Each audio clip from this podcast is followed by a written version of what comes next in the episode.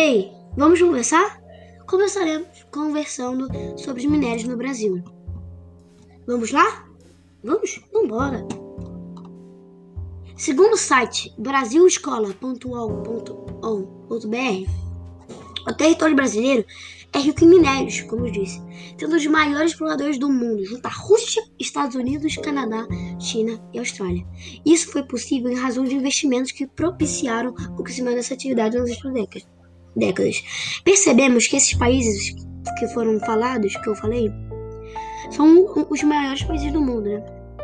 Dentre os muitos tipos de minérios encontrados, o país se destaca na produção, sobretudo, de ferro, hematita, estranho, estanho, cassiterita, alumínio, bauxita, manganês, piruluzita, ouro, nióbio, titânio, urânio, sal, calcário, barita, areia, caulin, níquel, chumbo, cobre, zinco e etc.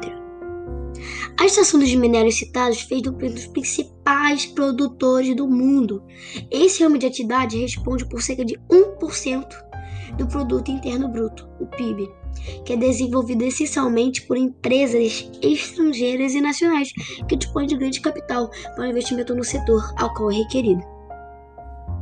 Agora vamos conversar sobre as principais jazidas de minério do Brasil.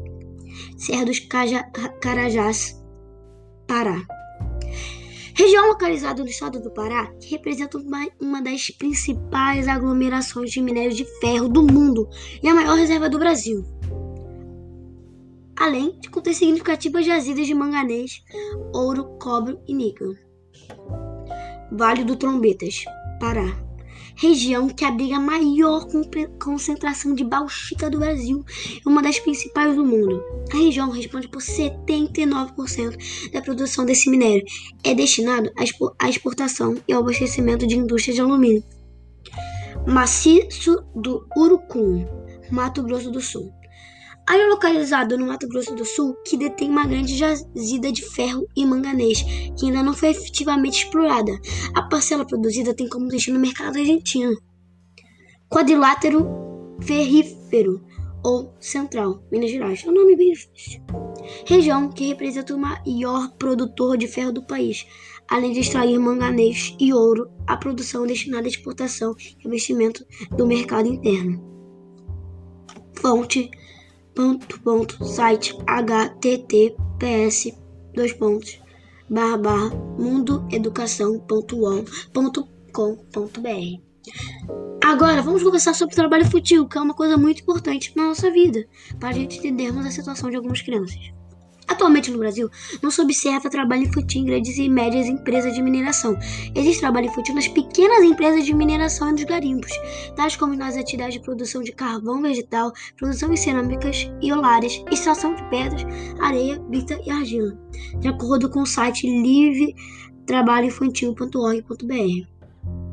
Indústria extrativa. Exemplos: extração de pedras preciosas, mineração, extração de areia e argila e trabalho feito em salinas, locais de extração de sal. Vamos citar a situação. No ano 2000, 70 assistentes foram resgatadas de jornada extenuante de 10 horas por dia estendo calcário em Minas, em Jucó de Seridó, Paraíba. Com idade de 7 a 15 anos, elas trabalhavam nas descamações de pedra em condições escaldantes e tipo de picadas de insetos. Isso tem várias consequências para a saúde, como doenças respiratórias como, como tuberculose, esmagamento, asfixia, lesão por esforços repetitivos e comprometimento de desenvolvimento psicomotor, controle de membros, dos membros. Soluções: observar a relevância dos diversos fatores que têm contribuído para o declínio do trabalho infantil, legislação severa, sanções à exportação de produtos produzidos por crianças, programas de, de transferência de renda, benefício assistencial à Bolsa Escola para reforçar a renda de família e evitar a evasão escolar. É isso. Um bom papo? Espero que sim. Até mais.